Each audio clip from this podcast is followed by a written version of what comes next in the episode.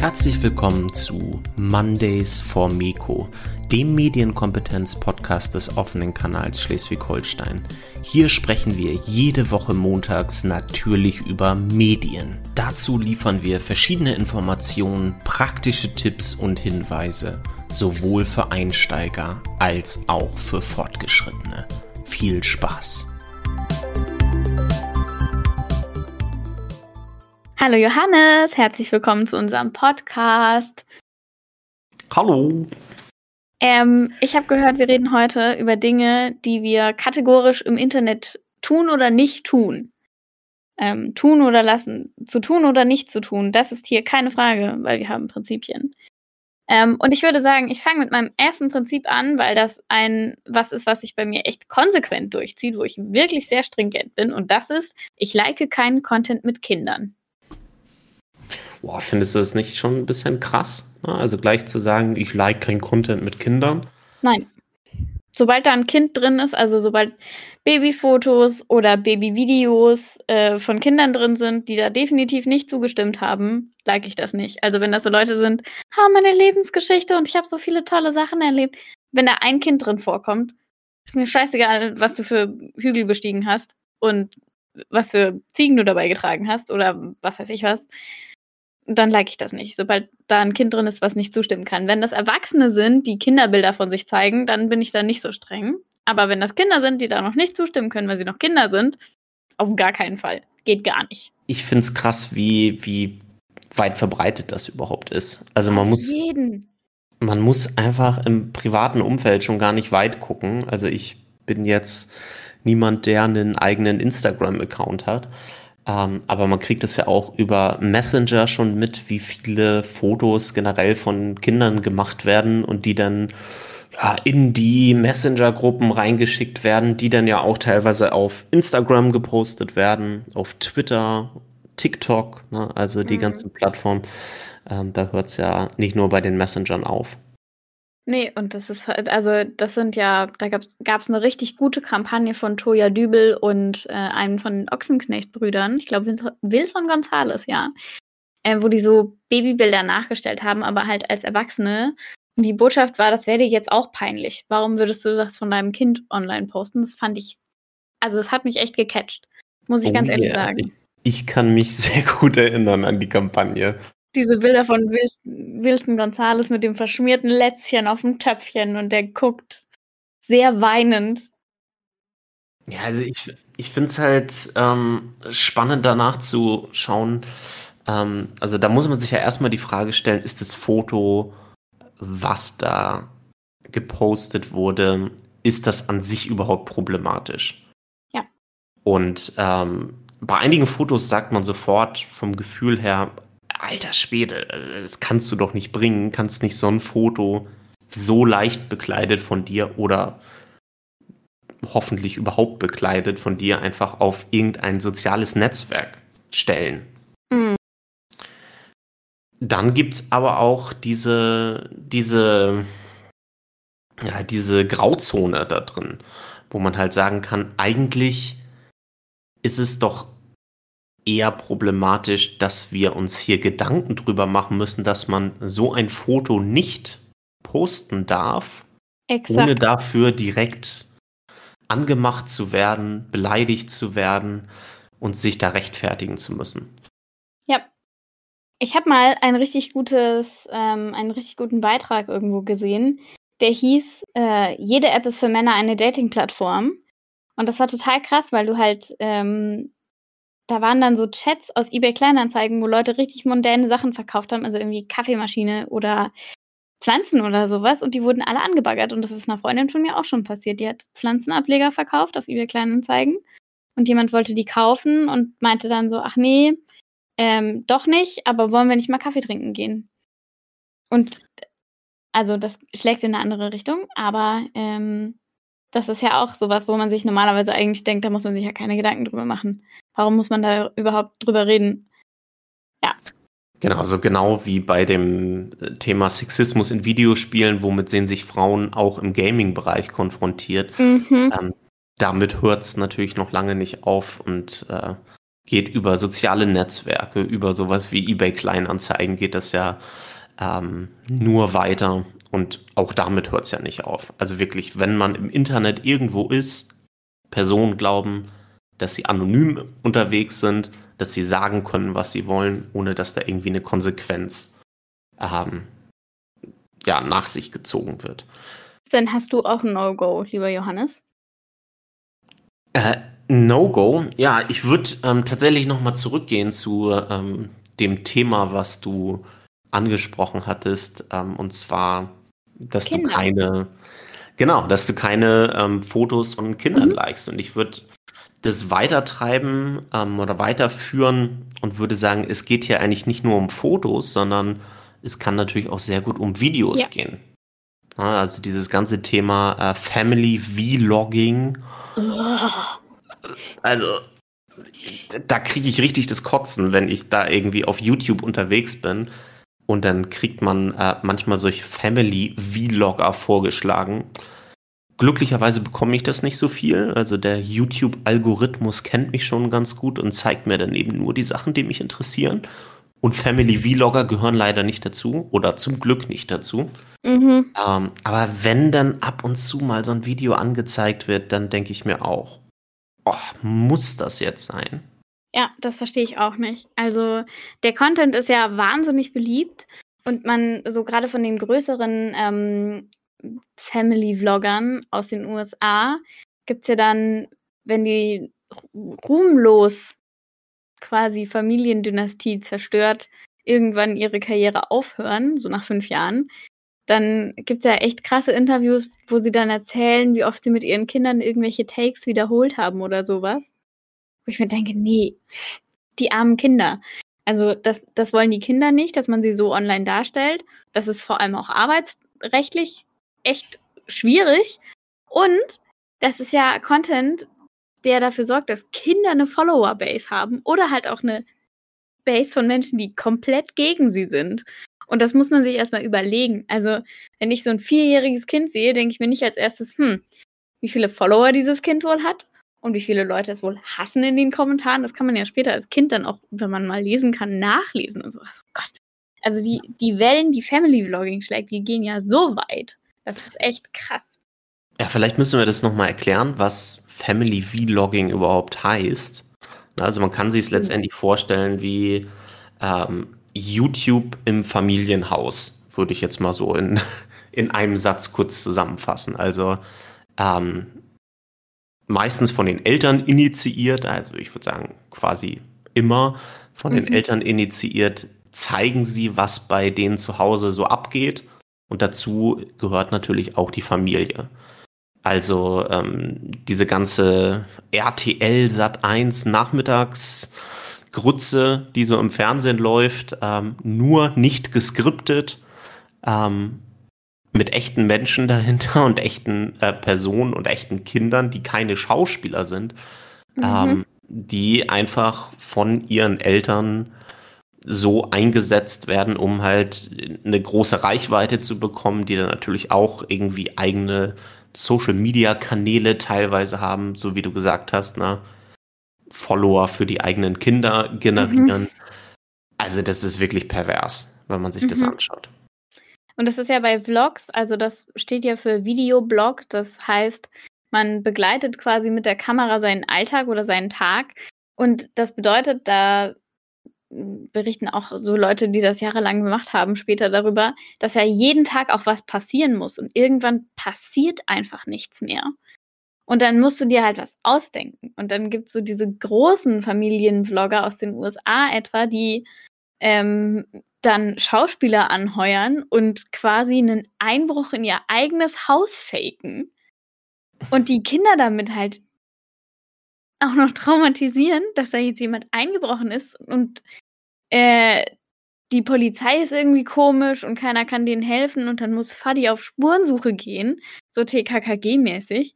Und damit es möglichst authentisch ist, sagt man den Kindern halt einfach nicht, was hier gerade abgeht. Also komplett wahnsinnig. Ja, es ist dann, es wird dann so auch als äh, normal herausgestellt für die Kinder, ne? Also mhm. Diese Kamera, das Gerät und soziale Netzwerke und Internet. Einfach Sachen, die für ein bestimmtes Alter einfach echt noch keine Rolle spielen sollten. Mhm. Da aber eine wirklich tragende Rolle spielen. Ähm, die sind gar nicht mehr wegzudenken, diese Sachen. Nee. Also, äh, ich könnte mir, also, wenn ich mich an meine Kindheit erinnere, ich könnte mir jetzt nicht vorstellen, mich da regelmäßig mit meinen Eltern oder meinen Geschwistern hinzusetzen und irgendwie, es gibt ja auch äh, relativ mondäne ähm, Kinderkanäle, wo dann Kinder irgendwelches Spielzeug testen. Und dann kriegen sie irgendwie super teure, super neue Spielsachen geschenkt und nehmen die irgendwie dann unter die Lupe gemeinsam mit Moody oder Fadi. Das verstehe ich halt auch nicht. Also selbst das, darauf hätte ich schon keinen Bock. Wenn mir dann die ganze Zeit ein Elternteil mit Kamera hinterher rennt, na dann ciao. Ciao, Kakao. Ja, weißt du, Weißt du, ob es da auch deutsche Beispiele gibt oder fällt dir da ein deutsches Beispiel ein, wo du sagst, ja, okay, die Person könnte man schon mal äh, gehört haben von der Person? Es gibt zwei relativ große deutsche YouTube-Kanäle, wo die Kinder Spielzeug testen. Ich kann dir allerdings gerade echt nicht mehr sagen, wie die heißen, weil ich die beide blockiert habe und gesperrt. Also ich weiß, ich kann es leider nicht mehr nachvollziehen. Aber das sind Kinder und die machen das auch schon seit sehr vielen Jahren. Ich weiß es gerade. Irgendwas mit Name des Kindes Toy Review auf jeden Fall. Ryan's World, aber das ist nicht deutsch auf jeden Fall. Hm. Ja, aber Ryan ist auf jeden Fall.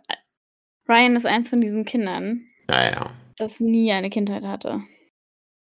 Ähm, ja, in, in, zum Bereich Vlogging, da würde mir zum Beispiel auch einfach so, ein, so eine Bibi einfallen, ne? also Bibis Beauty Palace. Ähm, da ist das nicht so extrem wie amerikanische Vlogger, ähm, aber auch die bezieht ihr Kind da ja auch in ihren YouTube-Kanal mit ein. Ähm, ich weiß jetzt nicht genau, wie dezent sie das macht, ähm, aber dass es da eine Rolle spielt, das äh, weiß ich auf jeden Fall halt, also, wenn das für das Kind Alltag ist, ist das auch ganz merkwürdig, weil man dann ja ganz andere Standards an sich hat und immer überlegt, wie präsentiere ich mich denn jetzt? Mutti könnte ja, ja gleich mit der Kamera wieder um die Ecke kommen oder so. Also. Übrigens, einer der größten deutschen Kinder-YouTube-Kanäle ist Like Natascha oder Like Nas Nastja.de ähm, sieht von den Thumbnails und von den Bildern her aus wie Nickelodeon in den 2000ern. Alles schrill und sehr bunt. Ja, YouTube. Das ist wirklich so ein, also wenn ich hier nur schon die, die Thumbnail-Videos sehe von Bibi, ne, da sind ja auch mhm. diese Clickbaits, die dann da auch teilweise hinterstehen. Das ist mhm. unglaublich. Sollte man sich mal zumute führen. Naja. Also, da gibt's, aber da gibt es eine richtig schöne Doku von Reporter zu, falls euch das Thema weiter interessiert. Die heißt Kinderinfluencer, ist das schon Arbeit? Und die ist von Reporter, also einfach äh, das Wort Reporter. Das ist eine Funkproduktion und das ist wirklich äh, sehr spannend. Die kann man sich auf jeden Fall angucken. Ja, also ich meine, man muss es äh, auch einfach mal so klar sagen. Ne? Also da die Personen, die das machen, die haben wirklich Hunderttausende, teilweise Millionen Abonnenten und machen nichts anderes, als mit diesem Vlogging ihr Geld zu verdienen. Also, ja. ähm, und das inspiriert natürlich andere Familien, genau das eben auch zu tun. Also so Stichwort Vorbildfunktion ähm, von YouTubern, YouTuberinnen. Ähm, ja, also ich bin mir sicher, das äh, macht natürlich so ähm, also hat natürlich so Wellen zur, äh, zur Folge, genauso wie das im Gaming-Bereich auch das gleiche ist, wenn man sagt, hier, hey, mit E-Sport Geld verdienen, cool, will ich auch machen. Hast du so ein, so ein Ding, was du bei, worauf du bei Gaming immer ganz stark achtest? Außer dass du natürlich damit massiv viel Geld scheffelst und deswegen äh, immer noch weiterhin für den offenen Kanal arbeitest? Ja, also erstmal bin ich super froh, dass ähm, in dem neuen Jugendschutzgesetz, das ist ja seit, ähm, das seit Mai äh, in Kraft getreten ist, dass das erste Mal aufgeführt ist, dass man beim Jugendschutz die persönliche Integrität von Kindern und Jugendlichen schützen muss. Ähm, bei, dem, bei der Mediennutzung. Und dazu natürlich auch, also in Bezug aufs Thema Gaming. Das heißt, sowas wie In-App-Käufe, äh, Mikrotransaktionen können jetzt quasi eine Rolle spielen bei der Altersfreigabe bei der USK. Ähm, eine andere Sache, die mir beim Thema Gaming immer zu kurz kommt, und das ist auch von diesem Jugendschutzgesetz mit ähm, betroffen, das sind die ja fast schon die, also diese Funktion, die an ein soziales Netzwerk erinnern. Na, also du hast natürlich mhm. Auf den Spieleplattformen wie Steam, Origin oder Steam auf jeden Fall hast du ein eigenes Profil und auf dieses Profil kann man natürlich kommentieren. Das hast du auf Origin auch. Dann kannst du Personen hinzufügen und mit denen chatten. Mhm. Und diese Chat-Funktion, diese Kommentarfunktion, die hat natürlich Sachen zur Folge, ähm, die unschön sind. Ja, also wir hatten gesprochen ähm, über Sexismus gegenüber Frauen, aber damit hört es natürlich nicht auf. Also da sind wir schon mitten drin im Bereich von Hate Speech, ähm, andere Personen beleidigen, andere Personen bedrohen oder sehr beliebt im Internet natürlich auch eine falsche Identität anzunehmen. Also einfach sich bei Steam anzumelden und zu sagen, hey, ich bin gar nicht Johannes, sondern ich bin Lena. Haha.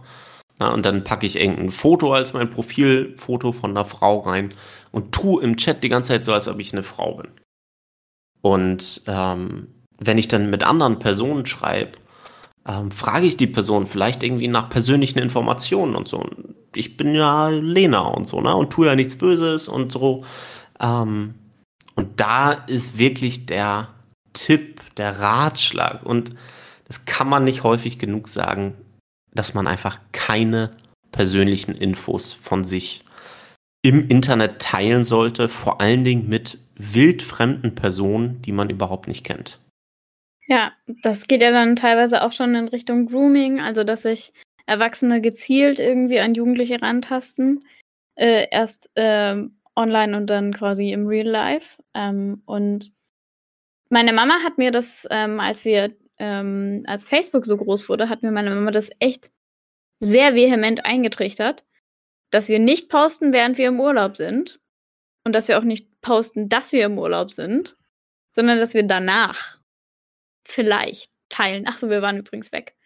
Und so Geschichten wie schreib nicht dein Alter in deinen, äh, also schreib nicht dein Geburtsjahr in deinen Chatnamen oder schreib nicht deinen Wohnort in deinen Chatnamen, sowas wie, was weiß ich was, Lena Schleswig-Holstein oder Lena 95, sowas. Jetzt hast du es gesagt. Falsch. ja, oder ähm, äh, Handynummer. Also Handynummer ähm, auch richtig unglücklich. Na komm, lass uns auf WhatsApp weiterschreiben und so. Und dann wird die Handynummer rausgegeben. Ähm, vielleicht schickt man sich dann irgendwie Fotos hin und her und da sind wir ganz nah dran bei dem Thema, was wir eben gerade hatten, also Fotos von Kindern auf ähm, Social Media. Mhm. Ähm, also die Personen müssen ja nicht mal über 18 sein. Also was ist das Standardalter, wenn es ein, das erste eigene Smartphone gibt?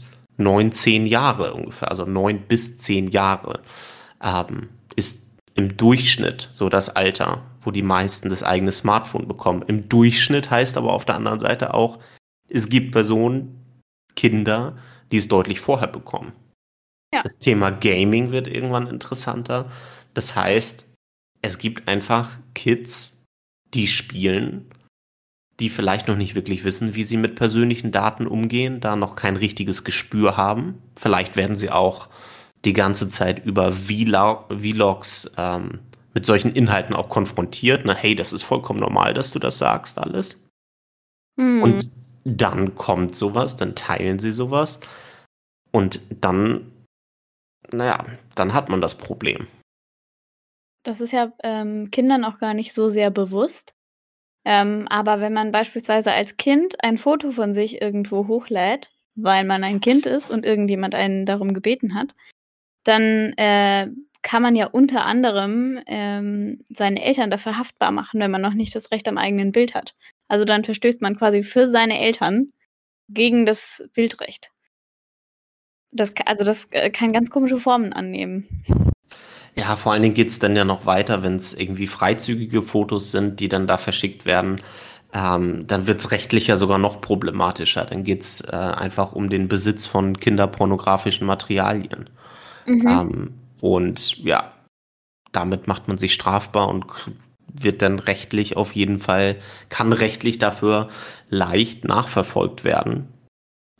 Und ähm, ja, muss dann auf jeden Fall mit einer Strafe rechnen.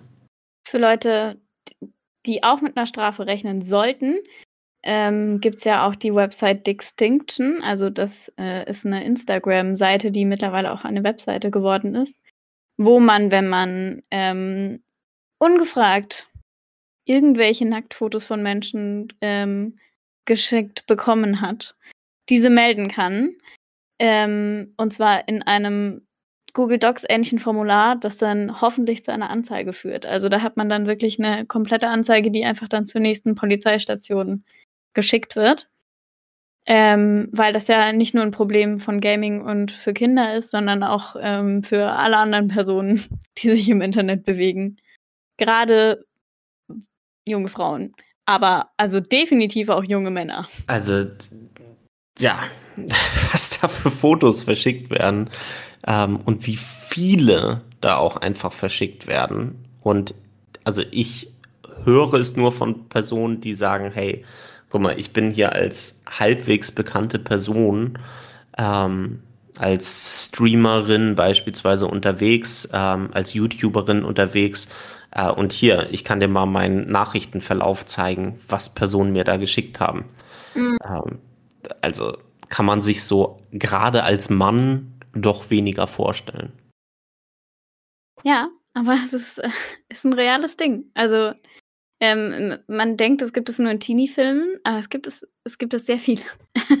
sehr viel und auch sehr viel im echten Leben. Also ähm, nicht zu unterschätzen. Deswegen finde ich es gut, dass man es so barrierefrei melden kann. Weil wenn man damit zur Polizei gehen muss, dann muss man davon ja vielleicht auf Instagram gibt es ja und auf Snapchat ja auch so selbstlöschende Nachrichten. Das heißt, im gröbsten Notfall, wenn man damit zur Polizei geht, muss man erstmal einen Screenshot davon machen. Und dann hat man es ja noch länger auf dem Gerät. Das ist richtig. Ja, also so diese ganze Foto-Video-Thematik, ne, das hört damit ja auch gar nicht auf. Also mit Audioaufnahmen kann es ja auch weitergehen. Ähm, und pervers wird es dann auch, wenn man im nächsten Schritt ähm, damit so Richtung Mobbing geht. Ne? Also Cybermobbing mhm. ist ja so ein Riesenthema, ähm, womit man, womit wir uns leider viel zu häufig beim offenen Kanal beschäftigen müssen. Na, weil Schulen sagen, boah, bei uns ist ein Riesenproblem, nicht weil das jeder tut, sondern weil es äh, bei uns diesen einen Fall gab und dann wird es totgeschwiegen, dann wird nichts gesagt. Ähm, und häufig ist ein Anlass eben ein Foto, ein Video, eine Audioaufnahme, ähm, das dann irgendwie in der Klassengruppe rumgeschickt wird und keiner traut sich wirklich drüber zu sprechen. Ja. Also das, äh, ich habe, also das fing ja in meiner Jugendzeit, jetzt rede ich, als wäre ich 800 Jahre alt, fing das ja schon an. Also ich bin glücklicherweise so die meiste Zeit meiner Schulzeit um WhatsApp-Klassengruppen rumgekommen. Und wenn ich das dann so bei meiner kleinen Schwester beispielsweise miterlebt habe, was da für Murks gepostet wurde und auch weswegen dieser Murks gepostet wurde und dann wurden sofort irgendwie Sticker gemacht von den Profilfotos von Leuten oder sowas. Ähm, das ist halt, also da bin ich wirklich extrem dankbar drum, dass es das bei mir noch nicht gab. Weil ich kann mir schon vorstellen, dass das mega belastend ist einerseits und andererseits auch einfach äh, total nervig und äh, auch wirklich, glaube ich, echt verletzend. Gerade wenn man irgendwie Memes aus Leuten macht, die man kennt. Also, hm. ist vielleicht auch noch ein gutes Prinzip, dass man niemals Bildinhalte von anderen Leuten teilt, außer man hat ihre explizite Zustimmung da halte ich mich auch immer ziemlich heftig dran. Ja, wir haben jetzt über diesen ganzen ähm, Foto- und Videobereich so negativ gesprochen. Mhm. Also irgendwie denke ich jetzt so, man, man hört jetzt unseren Podcast und denkt so, boah, Na, jetzt bin ich voll Depri drauf, was, was es alles nicht an schlechten Sachen so gibt. Ähm, aber also wir wollen gerne darauf hinweisen, wir wollen aber auch andere Ideen vielleicht bieten, also was man vielleicht tun kann ähm, stattdessen. Denn so Smartphones, Tablets äh, sind ein tolles Tool, ne? das ist richtig so ein Multitool, mit dem man ganz viele Sachen machen kann. Und das kann man natürlich auch super kreativ einsetzen. Also man könnte jetzt zum Beispiel sagen, wir werden selber zu Produzenten und ähm, wollen cooles Videomaterial produzieren, ähm, vielleicht äh, cooles Audiomaterial auch oder Fotoprojekte, die man so machen kann, Fotokollagen. Ähm, und das bringt den richtig Spaß. Also wenn man vielleicht auch mit eigenen Kindern rausgeht ähm, und sagt, wir nehmen zum Beispiel iMovie, die haben so eine Trailer-Funktion da drin, äh, wo man dann so Hollywood-Trailer letztendlich selber drehen kann. Und dann hat man am Ende so einen, so 90 Sekunden, den man sich anschauen kann äh, und dann einen Trailer vom eigenen Familienurlaub machen kann. Und man muss das alles nicht teilen, ne, sondern also nicht online stellen dann im nächsten Schritt, sondern einfach in der Familie lassen, für sich behalten und einfach Spaß am Produzieren sein. Oder, oder man probiert mit seinen Eltern äh, mal alle Snapchat-Filter durch. Ähm, kann ich ja auch sagen, ist extrem witzig. Man muss, muss ja nicht jedes Foto, was man auf Snapchat macht, dann auch irgendwo hochladen. Gleiches gilt für ihre TikToks, die man macht, irgendwie mit seinen Leuten. Die kann man auch einfach nur speichern und äh, privat stellen und dann sehen das die Leute, die einen abonniert haben. Und das reicht auch vollkommen und da kann trotzdem mega viel Herzblut und ähm, Witzigkeit drin stecken. Also gibt echt ein Foto von einem Verwandten von mir, ähm, der dachte, wir machen ein Selfie und ich habe einen Filter angemacht, einen Snapchat-Filter. Und das du bist ist, aber gemein. Das ist ein Hammer-Gesichtsausdruck. Richtig verwirrt. Warum habe ich jetzt gerade ein Rehgeweih auf? Das ist super. Ein Hammerbild. Das wird niemals das Licht der Öffentlichkeit sehen, aber es ist äh, wahnsinnig witzig. Habe ich tatsächlich auch mal gemacht mit äh, TikTok. Na, also diese, ähm, da, da gibt es auch so verschiedene Funktionen, dass man die Zeit irgendwie langsamer abspielen mhm. lassen kann, damit man den Songtext und dann kann man das später dann schneller äh, spielen, so als ob man mega krass rappen könnte. So. Mhm. Ähm, auf jeden Fall habe ich da mal TikTok-Filter, äh, so TikTok, ähm, ja, TikTok-Einstellungen quasi letztendlich ein bisschen ausprobiert. Und das kann für Familien natürlich eine super Gelegenheit sein, auch Themen wie Datenschutz, wie, wie präsentiere ich mich im Internet, zu thematisieren. Ja also wir gucken uns das jetzt mal an, lassen das natürlich offline, schauen uns das jetzt an und überlegen, was könnte denn überhaupt problematisch daran sein. Ja, und wir haben es aber vorher mal ausprobiert. Wir sagen nicht von vornherein, das ist datenschutzrechtlich schwierig. Lade diese App nie runter, sondern, sondern man geht da offen ran und versucht da auch den Dialog aufzumachen und eben zu zeigen, dass man, also an TikTok-Trends kann man auch teilnehmen, ohne dass das Internet davon weiß. Und das ist, kann trotzdem sehr witzig sein. Vor allen Dingen schaut sich denn das eigene Kind dann auf einmal den Vater oder die Mutter an, wie sie so ein TikTok-Video aufgenommen haben und denken so, oh Gott, ist das peinlich, was du da gerade machst. Oh, nee, mach das nicht. Ja, aber warum willst du das machen? Ja, nee, bei uns ist es nicht peinlich, aber ihr, ihr seid schon alt. Lasst es mal lieber. Ja, und dann guckt man sich seine Facebook-Fotos von vor fünf Jahren an und denkt sich, ha, ha, ha, ha, ha, ha. Was? Glück, das habe ich noch nie gemacht. Ein Glück kann man die privat stellen. Das, äh, das ist auch noch ein guter Hinweis. Wenn man Inhalte geteilt hat und danach sich denkt, ach, weißt du was, eigentlich hat das doch nichts im Internet verloren, kann man die auch einfach wieder löschen oder privat stellen. Das kann man auf YouTube, das kann man auf Instagram, das kann man auf TikTok, das kann man auf ähm, Facebook. Das kann man wirklich auf jeder Plattform, äh, die man so hat. Und dann hat man das Bild noch, weil man es privat gestellt hat, aber es kann niemand mehr aufrufen. Und das ist äh, gut zu wissen bei so Emo-Bildern, die man 2015 auf Facebook hochgeladen hat. Nicht, dass ich davon was wüsste. Nein. Ich doch nicht. Aber so als Hinweis. um, Übrigens auch cooler Side-Effekt ähm, der DSGVO, das Recht auf Vergessen werden.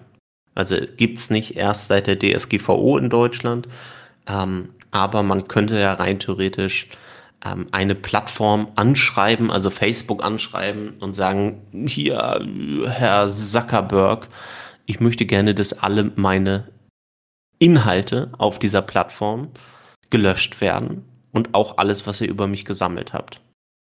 Ähm, das heißt nicht, dass alle Fotos, die man jemals irgendwann geteilt hat, aus dem Internet komplett raus sind. Ähm, so, das Internet vergisst halt nicht so schnell. Oder mhm. niemals, könnte man auch sagen. Ähm, da gibt es zum Beispiel auch eine, eine schöne Seite, äh, archive.org. Ähm, da kann man so verschiedene Internetseiten eingeben und kann sich mal anschauen, wie die Internetseiten vor so zehn Jahren aussahen.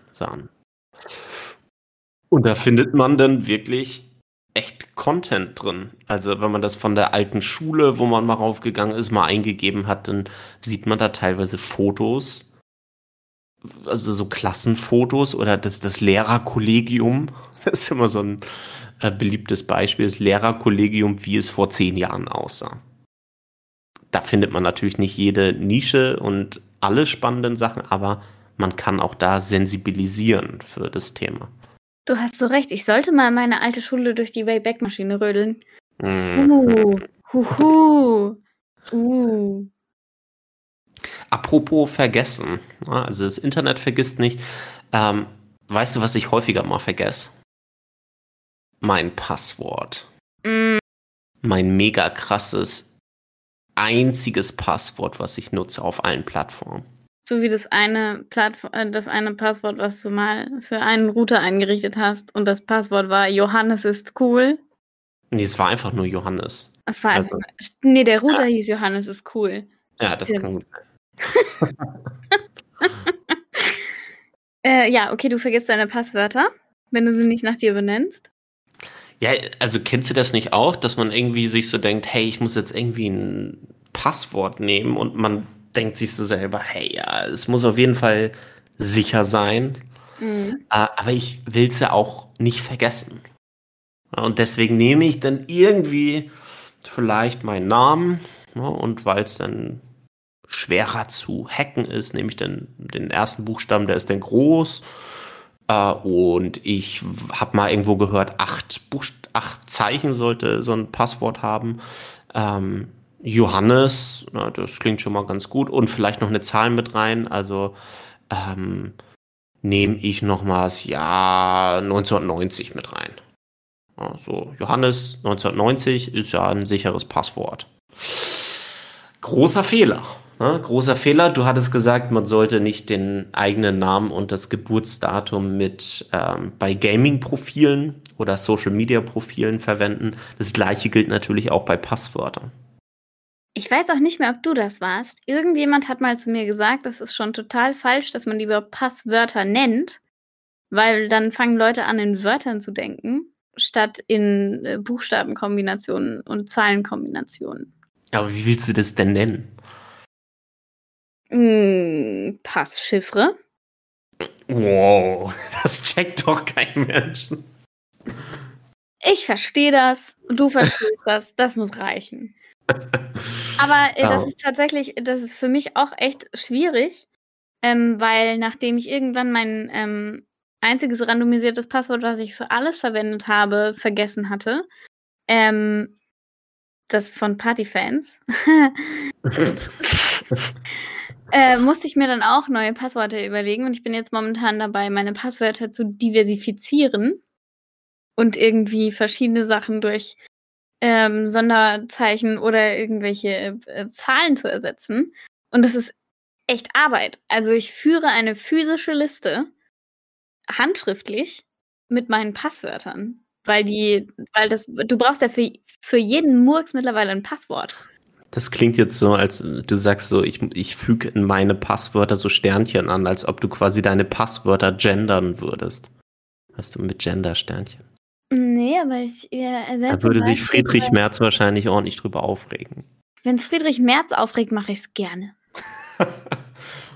das ist wirklich kein Problem für mich. Nein, aber ich äh, ersetze beispielsweise, es gibt ja ein paar Buchstaben, die man gut durch Zahlen ersetzen kann.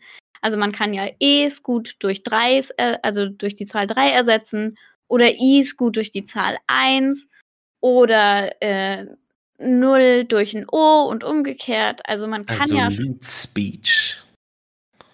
Genau. So heißt das nämlich, wenn du das tust. Aber verrate uns mal nicht zu viel hier über deine Passwörter. Ja, das waren Ähm. jetzt ja auch nicht die Buchstaben, die ich substituiere. Man kann ja auch andere Okay. Buchstaben durch andere Zahlen substituieren. Dann streichen wir die bei dir schon mal. Kannst, was habe Ähm. ich gesagt? Alle I's und alle E's. Dann wird es sehr eng. Mhm. Also, ähm, wir könnten, glaube ich, äh, eine halbe Stunde nur drüber sprechen, was für Passwörter schlecht sind. ähm, also Passwort zum Beispiel. Passwort 123 äh, oder 123456778. Ja. Hattest du Ähm. uns auch schon mal so eine Begegnung mit jemandem, der einfach als Passwort 1234 hatte und dir das einfach so gesagt hat und du musstest so tun, als wäre das nur halb schlimm? Ja, so, ah, hm, ja. Mhm. Kannst ein bisschen vielfältiger Cool. gestalten, ne? Hm. Oder ähm, ich habe mal so ein Meme gesehen, da stand quasi, ich habe alle meine Passwörter auf falsch gesetzt, damit immer, wenn ich das Passwort vergesse, mir angezeigt wird, das Passwort ist falsch. Fand ich sehr gut. das ist nicht dumm, aber würde ich auch maximal für, für eine Plattform machen, auf der möglichst wenige meiner persönlichen Informationen drauf sind. Und ich wüsste ehrlich gesagt nicht, welche Plattform das wäre. ähm, also, welche Tipps können wir geben zum, zum Thema Passwort generell? Ähm, stimmt es natürlich, dass man eine gewisse Länge auf jeden Fall bekommen sollte für das eigene Passwort. Also, ich würde sagen, mindestens acht Zeichen. Vom Gefühl her würde ich auf jeden Fall sagen, deutlich mehr. Mhm. Ähm, dann sollte es natürlich bestehen aus Großbuchstaben, Kleinbuchstaben, Sonderzeichen und Zahlen. Also so gerne alles gemeinsam da reinpacken. Ähm, was übrigens auch ein richtig unterschätztes Sonderzeichen ist, ist das Leerzeichen. Ja, also dass man halt einfach sagt, ich baue ein Leerzeichen mit ein in mein Passwort. Ähm, es gibt ja tatsächlich einige Internetseiten, die das nicht zulassen, aber die Mhm. meisten, bei den meisten funktioniert es auf jeden Fall. Und ähm, dann gilt es natürlich, sich äh, das Passwort auch zu merken auf der einen Seite. Ähm, und das kann man so machen, dass man sich zum Beispiel einen Satz überlegt. Ne, also Johannes und Lena labern jeden Montag in ein Mikrofon um 20 Uhr. Punkt. Und dann nimmt man von diesem Satz immer die Anfangsbuchstaben in der jeweiligen Schreibweise, ähm, also Großbuchstaben, Kleinbuchstaben, fügt eventuelle ähm, Satzzeichen noch mit hinzu, ähm, also den Punkt am Ende nicht vergessen. Und dann muss ich mir nur diesen Satz merken und habe ein richtig kompliziertes Passwort, auf das man nicht kommen könnte, wenn man diesen Satz nicht äh, mitbekommt oder kennt. Das Und wenn einem spontan kein Satz einfällt, dann kann man auch einfach eine Zeile aus einem Lied nehmen. Kommt auch keiner drauf. Richtig. Ähm, eine andere Möglichkeit ist das sogenannte Diceware-Verfahren. Das ist richtig crazy. Da kann man sich aus dem Internet ähm, so eine Wörterliste raussuchen. Ähm, und diese Wörterliste, ähm, die hat davor quasi immer, ich glaube, fünf oder sechs verschiedene Ziffern. Und dann nimmt man wirklich Würfel und würfelt diese Würfel. Ähm, und je nachdem, welche Zahl dann rauskommt, das ist dann das Wort, was man äh, in das Passwort reinbaut. Und das Besondere an diesem Diceware-Verfahren ist dann, dass man äh, nicht nur ein Wort nimmt, sondern verschiedene Wörter hintereinander und diese mit dem Leerzeichen trennt. Ja, also der Mensch ist einfach unglaublich schlecht darin, komplett zufällig irgendwelche Wörter sich zu überlegen. Also Aber wenn ich jetzt, wenn ich jetzt sagen müsste, ich nehme mal das Wort Hund, denke ich im Kopf automatisch an bellen. ja, äh, und diese Assoziationsketten, die ähm, kann man natürlich sehr viel leichter durchschauen, als wenn das irgendwie Hund und Microsoft oder so sowas ist. Na, also irgendwas, was einfach nichts Ananas. Richtig. Ja. Ähm, Und die trennt man dann durch dieses Leerzeichen, packt vielleicht noch ein Satzzeichen dazu, achtet auf Groß- und Kleinschreibung, dann hat man auch ein sehr sicheres Passwort auf jeden Fall. Und bei Passwörtern ist es ja auch keine Schande, die handschriftlich irgendwo mitzuführen. Solange man niemanden verrät, wo. Aber dass man selber nochmal so eine Gedankenstütze hat. Ähm, das hilft mir auf jeden Fall. Und ich clustere meine Passwörter ein bisschen. Also Streaming-Angebote beispielsweise ähm, gehen alle vom Inhalt des Passworts in eine Richtung, während mein, zum Beispiel das Passwort für mein Online-Banking mit keinem anderen meiner Passwörter irgendwas gemein hat, mit Absicht. Ähm, damit ich mich auf jeden Fall daran erinnern kann, dass das was ganz, ganz, ganz anderes ist. Und das ja. äh, hilft auch. Ja, guter Hinweis auf jeden Fall, für verschiedene Plattformen unterschiedliche Passwörter zu nutzen. Auf jeden Fall. Kann man nicht häufig genug sagen. Also wenn ich in meinem Familienumfeld frage und sage, wie viele Passwörter hast du überhaupt? Ich würde behaupten, bei maximal einer Person kommt raus, dass die Person mehr als fünf Passwörter hat. Ja, und das ist schon richtig viel. Die meisten mhm. sagen wahrscheinlich ein Passwort oder vielleicht zwei Passwörter. Nutzt mehrere Passwörter. Schreibt's euch hinter die Ohren. Und ähm, wenn man irgendwie Angst hat, dass man das nicht alles sich merken kann, ähm, da würde ich keine ellenlange Liste mit den kompletten Passwörtern mitführen und, und dann vielleicht noch dazu schreiben, hier Online-Banking und so weiter. Ähm, da gibt's Passwortmanager. Na, als ein möglicher Passwortmanager ist KeyPass zu nennen. Ein kostenloses Programm. Und dieses Programm macht nichts anderes, als die Passwörter in eine Datenbank zu packen und diese Datenbank zu verschlüsseln. Die ist dann natürlich versteckt hinter einem mega krassen Passwort, das man sich auch erstmal merken muss oder irgendwie aufschreiben muss, ohne darauf zu schreiben, Passwort, Datenbank, super geheimes Mega-Passwort. Ähm, und wenn man das dann aufmacht, kann man Zugriff auf die eigenen Passwörter bekommen. Also nutzt Passwortmanager, die sind sicher und funktionieren wirklich sehr gut.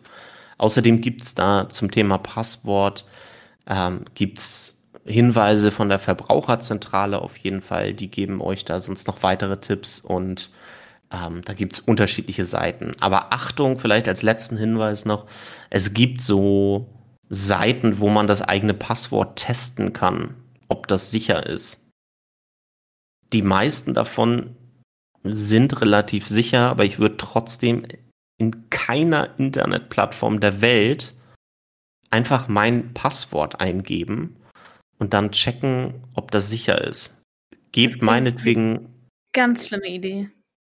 Gebt meinetwegen irgendwie ein ähnliches Passwort ein und checkt das dann. Ähm, aber nicht das richtige Passwort. Nee. Und Dinge, die auch online funktionieren, aber auch nicht sicher sind. Äh, ein weiteres meiner Internet-No-Gos, um mal mit dem Thema Passwort abzuschließen, ist ähm, Online-Banking. Ähm, ich habe mega Angst gehabt vor Online-Banking und ich habe es jetzt seit zwei Jahren, glaube ich. Ähm, aber ich benutze Online-Banking nur zu Hause. Also nur in meinem WLAN hier zu Hause, wo ich selbst das Passwort geändert habe, und zwar schon mehrfach. Ähm, niemals mit mobilem WLAN und auf gar keinen Fall, auf gar keinen Fall in irgendwelchen öffentlichen WLAN-Netzen. Also nur zu Hause. Da bin ich richtig, richtig, richtig rigoros. Was ist denn das Problem an öffentlichen WLAN-Netzen? Naja, die sind halt hart leicht hackbar. Man weiß ja nicht wirklich, wer dahinter steht niemand außer wahrscheinlich dir hat sich die Mühe gemacht, jemals die Datenschutzerklärung zu lesen. Man nimmt es einfach an und freut sich über offenes WLAN. Das heißt, man hat super sensible Daten, also Bankdaten, auch irgendwelche Kontoverbindungen, aber halt auch so die Mastercard-Nummer oder sowas, ähm, die dann einfach äh, relativ gut hackbar sind, sobald man die App einmal aufruft. Das heißt, man macht sich damit selber total verletzlich, wenn man das außerhalb eines relativ gut geschützten Raumes verwendet. Bei mobilen Daten ist es nicht ganz so schlimm wie bei offenen WLAN-Netzwerken, aber mobile Daten sind auch wesentlich leichter angreifbar als äh, dein eigenes Heim-WLAN, wo du hoffentlich ein gutes Passwort dir ausgedacht hast und nicht einfach die standardisierte Routernummer hinten drauf als Passwort nimmst. Ja, das ist ein guter Hinweis. Ne? Also zum Beispiel die Fritzbox, ähm, Fritzbox so als eine der populärsten Router, ähm, die haben einfach einen, ich glaube, so ein standardmäßiger Algorithmus, der quasi diesen ersten WLAN-Schlüssel festlegt. Also der ist nicht bei jeder Fritzbox gleich, aber er ist auf jeden Fall, er funktioniert nach einem gewissen Muster. Mhm. Und wenn man dieses Muster kennt und Personen, die in dein Netz rein wollen und mitbekommen, dass du den Namen des WLAN-Netzes zum Beispiel auch nicht geändert hast, also es steht immer noch Fritzbox 7490 oder so, ähm, die haben da natürlich eine deutlich größere Chance reinzukommen, wenn du das Passwort noch nicht geändert hast. Ja, Deswegen WLAN-Namen ändern und Passwort ändern. Und bei WLAN-Namen kann man sich ja dann mit irgendwelchen Wortspielen austoben. Ganz wichtig ist dann nur, dass man kein K Passwort macht, was dann zu dem Wortspiel des WLAN-Namens passt.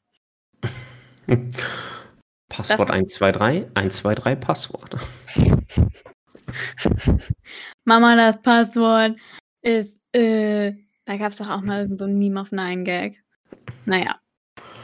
Nee, da bin ich auf jeden Fall auch ähm, ziemlich doll hinterher. Für mich, gehört, für mich gehört zum Thema Online-Banking übrigens auch dazu, ähm, auf welchem Gerät man das macht. Also erstmal Thema Sicherheit sollte man, es gibt ja immer diese Verifizierungsverfahren ähm, beim Online-Banking, so eine Zwei-Faktor-Authentifizierung. Ähm, das sollte man auf jeden Fall von zwei getrennten Geräten machen. Jupp. Also ähm, wenn ich auf meinem ähm, Computer mein Online-Banking mache und diese, ich weiß nicht, Mobile-TAN, diese TAN dann zum Überweisen letztendlich auf mein Smartphone bekomme, dann habe ich zwei Geräte und selbst wenn eines dieser beiden Geräte gehackt wurde, habe ich immer noch das andere, das noch sicher ist. So. Ja. Ähm, das ist super wichtig und ich bin irgendwie so vom Gefühl, ich weigere mich zum Beispiel auch Online-Banking auf dem Smartphone zu machen. Das ist so eine Gefühlssache, wo ich so denke, hm, nicht nur wegen dieser Zwei-Faktor-Authentifizierung, ähm, aber irgendwie irgendwas äh, widerstrebt äh, sich in mir dieser ganzen Online-Banking-Geschichte auf dem Smartphone. Hm. Äh, kann ich nur meine Bankberaterin grüßen, die mich vor zwei Jahren, ähm, als ich mir dann Online-Banking eingerichtet habe, total entsetzt gefragt hat, als sie meinte so, ja, und Online-Banking hast du auch schon, oder? Die Einführung können wir uns sparen. Habe ich gesagt, äh, gute Frau, nein, habe ich nicht. Und ich habe sehr viel Angst davor, ähm, weil ich da total unsicher bin. Und dann hat sie mich wirklich erstmal gefragt, ob ich denn überhaupt ein Smartphone besitze. Das war sehr witzig, weil sie meinte, sie hat ungefähr die Schnittmenge der Menschen, die äh, kein Online-Banking verwenden und kein Smartphone haben. Wenn das ein Venn-Diagramm wäre, wäre das wohl ein Kreis. Ich bin also sehr aufgefallen. Aber es ist äh, total gruselig. Ja. Was hast du noch? Hast du noch irgendwas, so ein, so ein No-Go im Internet? Ähm, ja. Äh, wenn ich Content doof finde, weil beispielsweise mh, hm, einer meiner Lieblings-YouTuber, hm, der fällt mir denn da ein, er ist nicht Torte TV, aber so ähnlich. Ähm, wenn der mal wieder was gepostet hat und ich das doof finde, dann kommentiere ich das nicht ist mir ganz, ganz, ganz wichtig, weil jeder Kommentar, selbst wenn es konstruktive Kritik ist, auch Hasskommentare, aber auch konstruktive Kritik, führen dazu, dass ein Beitrag auf Social Media mehr Menschen erreicht, weil einfach die Interaktion unter dem Beitrag stattfindet und Algorithmen das aufnehmen und denken, ach Mensch, die schreibt da was drunter, das muss ja spannend sein. Das sollte ich vielleicht mal ein paar mehr Leuten zeigen weil man ja, wenn man auf Social Media was postet, nicht immer alle Leute, die einen folgen, tatsächlich auch erreicht, sondern immer nur einen gewissen Prozentsatz. Auf Instagram beispielsweise erreicht man so ein Viertel aller Menschen. Ähm, und das kann für große Content Creator eine deutlich höhere Zahl an Interaktionen sein, wenn die einfach was total Skandalöses posten und alle drunter kommentieren, hä, was soll das? Warum machst du sowas? Oder auch so Pranks. Ähm, irgendwie, ich habe meiner Freundin erzählt, ich muss für zwei Jahre ins Ausland oder sowas, Prank. Da kommentieren dann auch ganz viele Leute unten drunter und sagen, oh, das ist voll gemein von dir, warum machst du das denn? Das ist richtig unfair, die Arme. Äh, und die haben auch alle recht. Das ist wirklich unfair und die Arme. Aber wenn man halt unten drunter schreibt, dass das uncool ist, dann befeuert man dieses Video. Und das ist mir halt, also das finde ich immer total wichtig, dass ich mit solchen Sachen, mit denen ich überhaupt nicht übereinstimme, nicht interagiere, außer vielleicht sie zu melden. Also, also die Reichweite auf sozialen Netzwerken wird nicht unbedingt nur durch die Klicks auf das Foto oder auf den Beitrag, vor allen Dingen meistens wischt man ja sowieso hin und her, mhm. ähm, nicht dadurch besonders hoch, sondern die Reichweite ist für diese Influencer oder Kanäle jedenfalls ähm, erst dann richtig interessant, wenn interagiert wird mit, ähm, mit dem jeweiligen Post. Also wenn kommentiert wird, wenn geliked wird, ja auch teilweise, wenn geteilt wird. Und wenn ich unter einem Foto sehe, oh, Lena hat darunter geschrieben, ähm, und vielleicht hat jemand anders drauf reagiert, vielleicht ist dann meine Hemmschwelle generell auch niedriger, selbst drauf zu kommentieren. Weil ich denke so, hey, Lena, die habe ich schon ein paar Mal gesehen hier bei äh, Torte TV. Ähm, und ähm, da muss ich jetzt auch drauf reagieren. Und selbst wenn das irgendwie so eine hitzige Diskussion ist, ähm, die Person selber sitzt nur dahinter und denkt so, oh ja, schön, wieder mehr Interaktion, gut für ja. den Algorithmus. Ja. Und das ist ja mittlerweile ähm, so eine Provokation. Ähm, wir, ich glaube, wir sollten auch mal sagen, dass wir über KuchenTV reden. Das ist ein ähm, YouTuber, der zu meiner Jugendzeit auf YouTube noch halb unproblematisch war, aber ich mochte ihn damals schon nicht. Und mittlerweile postet er wirklich krass frauenfeindlichen Content. Ähm, der macht das mit Absicht. Zu 100 Prozent. Einfach nur um zu provozieren, weil er weiß, es befeuert seinen Algorithmus mega und seine Reichweite ist dadurch langfristig verstärkt, weil sich einfach mehr Leute darüber aufregen.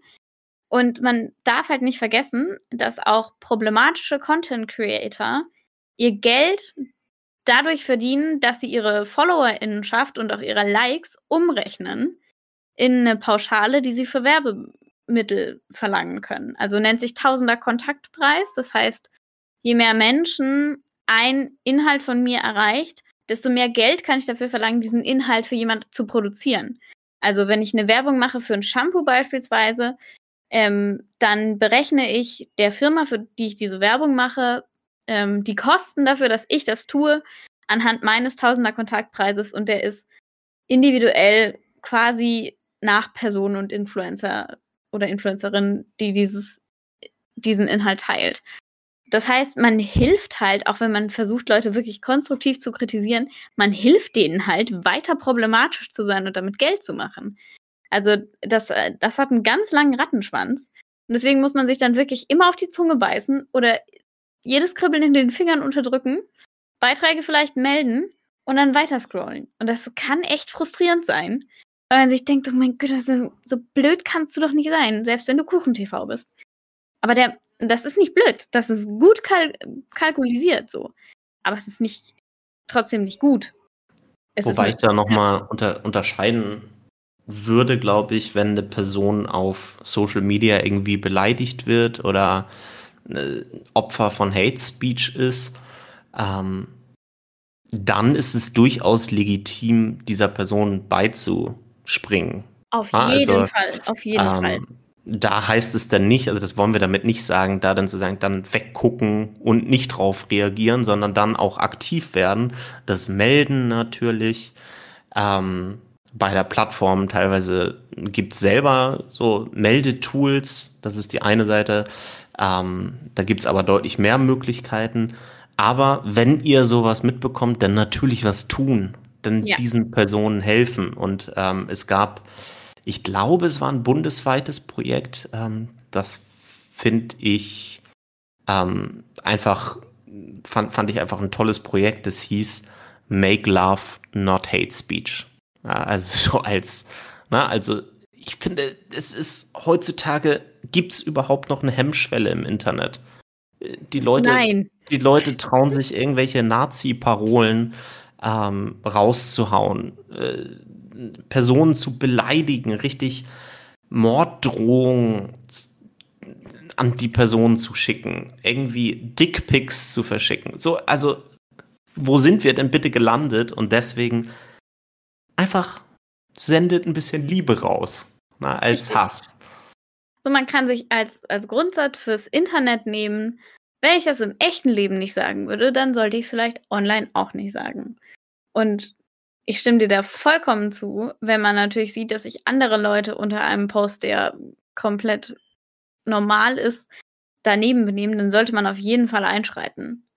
Ähm, weil das auch echt schnell, ich glaube, sich, gerade wenn das so eine Sache ist, die viral geht, also die sich so schnell verbreitet, dass da niemand wirklich dahinterherkommt. Niemand meint dann auch die Person, die den Inhalt veröffentlicht hat. Das kann ja wirklich alles heißen, so auch in Richtung Shitstorms. Das kann schon echt übel sein und auch wirklich belastend. Ähm, und dann lohnt es sich, da mal sein, sein Kommentarschweigen zu brechen und mal zu sagen, ey, also jetzt reicht aber mal, ne? Seid doch mal nicht so. Und äh, ich glaube, die, die Netiquette, das würde ich so sonst auch niemandem ins Gesicht sagen. Warum sollte ich dann im Internet jemand wildfremden entgegenhauen? Ähm, die kann man schon, also die bringt einen schon, schon gut weiter. Ja, am Ende des Podcasts vielleicht nochmal der Hinweis, wenn ihr da noch weitere Infos bekommen wollt, schaut da gerne auf so Seiten wie clicksafe.de zum Beispiel rauf. Da findet ihr wirklich zu unterschiedlichen Themen tolles Material, ähm, tolle Tipps, auch zum Thema Passwörter, Sexting, Fotos, Videos und so weiter. Ähm, da lohnt sich immer einen Blick ähm, drauf zu werfen auf die Seite. Ich würde sagen, wir sind am Ende und wir verabschieden euch heute nochmal mit diesem schönen Satz. Verbreitet Liebe und kein Hass im Internet. Wir sehen uns in der nächsten Woche. Lena, ich freue mich. Wir hören uns in der nächsten Woche. Wir hören uns in der nächsten Woche, vollkommen richtig. Ähm, ich freue mich. Ich wünsche euch noch einen schönen Tag. Dir auch, Lena. Also bis zum nächsten Mal. Tschüss. Bis zum nächsten Mal. Ja, nächste Woche geht es weiter mit einem hochaktuellen Thema und zwar beschäftigen Lena und ich uns mit Britney Spears bzw. der Free Britney Bewegung. Was das damit auf sich hat, erfahrt ihr nächste Woche, wenn es wieder heißt Mondays for Meko.